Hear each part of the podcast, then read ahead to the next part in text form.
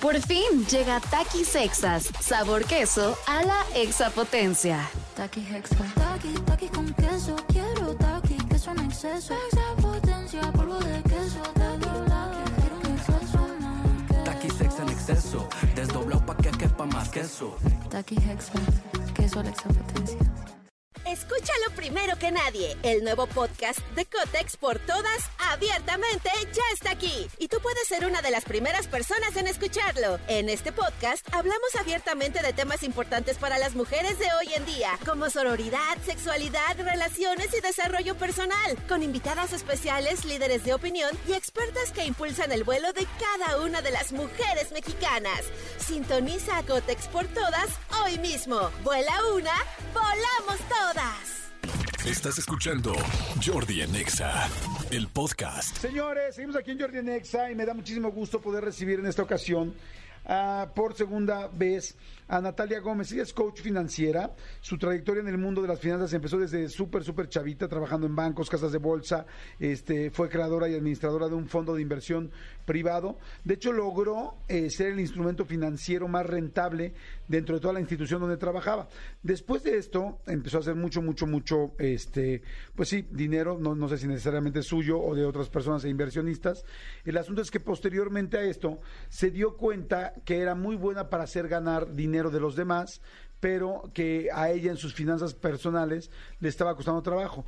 Y se dio cuenta que eso tenía que ver con las emociones, con sus emociones. Cuando manejaba el dinero de los demás no había emociones de por medio, entonces lo podía hacer crecer. Pero cuando manejaba su dinero, las emociones un poco la boicoteaban. Entonces, a partir de esto empezó a ver qué podía hacer mejor, cómo podía ser mejor, y empezó a descubrir o a trabajar o a investigar la relación de las emociones personales con el dinero. Emociones con inversiones terminan igual, pero no son lo mismo.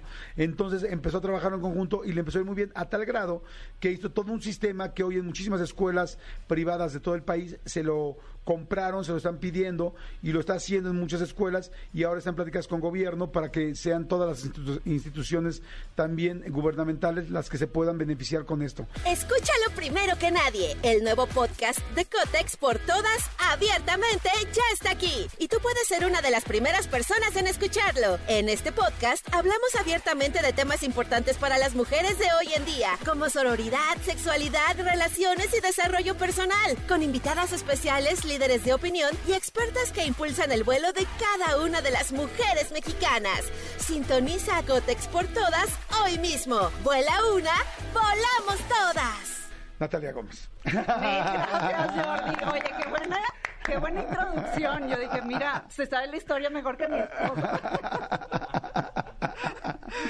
¿Cómo No, estás, Natalia, Jordi? muy bien. Pues es que estuve pendiente y me, me parece muy interesante lo que has hecho. Está padrísimo. Sí, estoy Eso, empezaste así y digo, la vez pasada que subiste en el programa, platicaste mucho de esto, de las emociones con el dinero. ¿Eso es lo que nos boicotea muchas veces? Muchas veces, o sea, yo creo que el 100% de las veces que nosotros no podemos tener una relación con el dinero es porque o crecimos en un entorno en donde hablar del dinero era un tema como cansado, lleno de estrés o se conflictuaban las personas y desgraciadamente eso hizo que nosotros tuviéramos como vinculado el hecho de que hablar de dinero es estresante o es preocupante o es algo que no puedes manejar de una manera más ligera o como más racional. Y pienso en esto y pienso como si estuvieras empujando una puerta, resistiéndote a hablar de ese tema y no te has asomado a darte cuenta que atrás de ella existe el hecho de que puedas desde construir el futuro que quieres, tener más estabilidad económica y emocional, porque obviamente el hecho de tener cubiertos todos tus gastos te ayuda emocionalmente, o sea, te da una Claro. tranquilidad y que le puedes dar mejor calidad de vida a tu familia y a ti mismo. Entonces, creo que tenemos que romper con esa resistencia, abrirle la puerta y dejarlo entrar y poderlo hablar de una manera muy como conscientes de cómo manejamos nuestro dinero y cuál es nuestra historia para poder entender desde dónde venimos comportándonos, ¿no? Claro. Oye, fíjate que lo dijiste la vez pasada y me pareció muy interesante de cómo la emoción te lleva directamente a tomar decisiones y cómo nos da de repente miedo tomar decisiones por lo que emocionalmente no estás preparado, ¿no? Sí, totalmente. O sea, por ejemplo, veo mucha resistencia a invertir. Yo creo que de las habilidades que tenemos con el dinero, que es administrar, ahorrar, gastar, invertir es en la que más resistencia existe. Porque o no tuvimos un, un ejemplo alrededor de nosotros que nos mostrara que invertir les iba bien, o sea, porque a lo mejor nuestros papás fueron, trabajaron para una empresa o no se atrevieron a ser este, inversionistas, entonces tampoco es un lenguaje que manejan bien.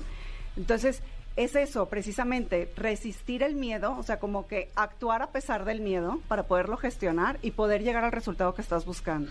A mí, también la vez pasada que platicamos dijiste algo que me pareció muy interesante, que es que nos cuesta trabajo hablar de dinero en México.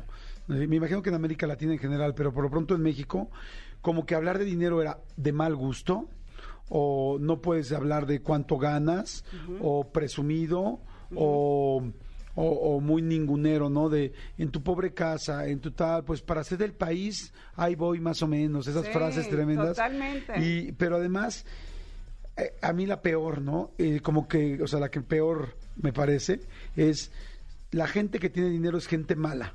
O sea, como que se, no sé si de- se relaciona con el narco o se relaciona con el gobierno o con tantos políticos que han robado, que evidentemente sí, pero hay muchísima gente que hemos trabajado mucho y que también podemos hablar, entonces como que es, no hables de dinero, porque hablar de dinero es como que al que el, que tiene dinero le va mal, y digo, y con todo respeto también, inclusive en, en esta última administración, ese ha sido un leitmotiv muy fuerte, de- y me parece que eso nos puede jugar en contra de por qué no vamos a hablar de dinero, si es una de las, esta sí es la canasta básica, Sí, o sea, 100%. después, después de la salud y de las emociones y de la familia, la canasta básica me, sabe- me, me parecería es con qué nos mantenemos. Totalmente, o sea, tomamos decisiones financieras todos los días, desde que te despiertas hasta que te vas a la cama, tomaste muchas decisiones financieras.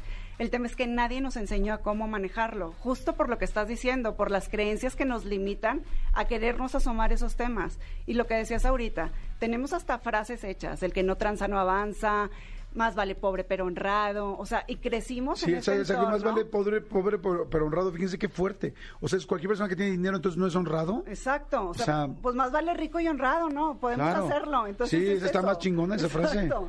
Entonces tenemos que transformar estas creencias y modificarlo para podernos acercar a estos temas. Porque nos guste o no, lo necesitamos. Entonces, y no importa qué estilo de vida quieras llevar, porque a, a lo mejor tú quieres decir, yo me quiero ir a la playa y salir a pescar y no pasa nada, lo que pesque es lo que me voy a comer. Igual vas a necesitar dinero para generar algunos de las cosas que necesitas para tu diario Claro. vivir. Entonces, no importa que sea, pero que sea porque algo que tú construiste, que quieras tener, más bien que vivas la vida que quieres tener y no la que te tocó. Claro. O sea, no desde el conformismo de, bueno, ni modo, esto fue lo que me tocó y esto es lo que me alcanza. Entonces creo que el dinero, una de las grandes ventajas es que te da opciones. Y te da opciones a tener mejor educación, mejor atención médica, no sé, más tiempo con tu familia. Entonces son, cuando lo ves de esa manera, decir, es la herramienta que me sirve para todo esto, no es ni bueno ni malo, es nada Sí. más el vehículo. De esa manera lo puedes estudiar desde otro ángulo. Sí. O sea, y sobre todo eso que te digo de las emociones. Ahorita que dijiste todas esas frases, es real. Y de repente las tenemos tan arraigadas que no te das cuenta que las estás sintiendo. Sí. Y te comparto algo que me pasó, justo eso del que no tranza no avanza. Llega una amiga, carro nuevo, bolsa nueva, viajes a cada rato y yo decía, qué raro, qué raro, pues si el esposo y ella no trabaja y de dónde. Pero yo estaba respondiendo a mi creencia del que no tranza no avanza, o sea, y realmente eso te aleja de algo, porque bien me pude haber acercado con ella y cómo lo estás haciendo. ¿Y qué estás haciendo? ¿Y cómo le hicieron para que les esté Sí, yendo tan bien? Más bien preguntar y es como, ¿qué estás haciendo que te está yendo también para yo aprender? Exacto. En lugar de nada más criticar. Porque pasa algo, cuando enjuicias algo o a alguien, o sea, el dinero o a una persona que tiene recursos, etcétera, te limita, el juicio te limita a aprender de ellos. Mira, yo tengo una amiga que le va extremadamente bien, pero a niveles este, fuertes. Y entonces, y la veía sin trabajar, tal, y la conocía, y de repente un día le pregunté, oye, ¿por qué te va bien tan bien? Pero quitándome esa línea, porque claro que mi primera línea fue, pues, ¿qué hace? ¿No?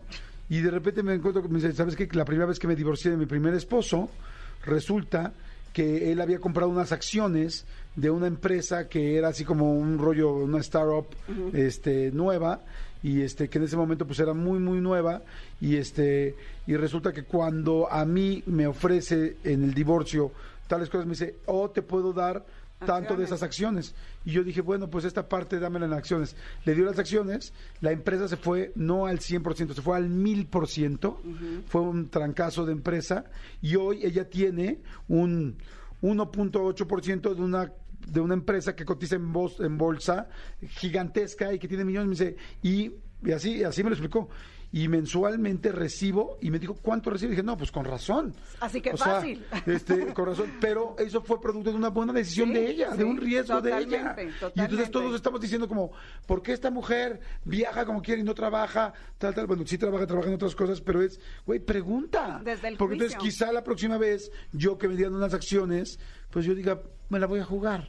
Porque le aprendí a ella. Y eso lo hace muy bien el gringo. Sí. Eh, el gringo aprende de los demás. O sea, el, el gringo no le da celos, sino es compárteme cómo llegaste ahí. Exacto. Y el mexicano es como de, chinga tu madre, ¿por qué, ¿por qué tienes tanto? Que te vaya bien, pero no más que a mí. O sea, es como el, el no quiero que te vaya tan bien. Y si no, empiezas con el algo raro está haciendo. Entonces, es entender esas creencias con las que crecimos y cómo quitarlas de tu pensamiento. Decir, a ver, ¿cómo le están haciendo y quiero aprender? Enséñame Claro. cómo. Exacto. Dice Natalia, es una coach financiera que ha entrenado y empoderado a muchas mujeres. Estoy leyendo WhatsApps. Entre ellas a las de Canela y Lavanda, círculos de té para cultivar bienestar. ¿Quiénes son Canela y Lavanda? Sabes que es un grupo de mujeres que me encanta porque habla de muchos temas, incluyendo el, el financiero y el emocional, y me invitaron una vez a platicar con ellas. Y son mujeres que están en esta búsqueda de entender. Y algo que me di cuenta, que me encanta trabajar con personas que me platican, porque me volví, me volví como el confesionario financiero, todo el mundo llega y te platica qué está pasando. Y las mujeres, por ejemplo, nos relacionamos con el dinero de diferente manera. O sea, que el hombre, el hombre le ayuda mucho en su autoestima también el generar ingresos. O sea, como que es mucho Sí. el entre más dinero ingresas, es como mayor autoestima vas a tener. Y a mí me pasó y lo comparto que en un tiempo yo gané más que mi esposo y me sentía pésimo, Jordi. Mm, Eso también está terrible. Nos han enseñado a eso. Pésimo, porque era como ¿cómo le voy a decir que estoy ganando más que él? Y lo peor era que se daba cuenta porque él era mi jefe. Cuando los dos éramos godines, él era mi jefe, entonces él tenía que checar mis, mi firma de, de comisiones. Y llegaba yo y como que trataba de Ah, pues nada, justificarme. güey, también dijo, pues aquí me caso, ¿no?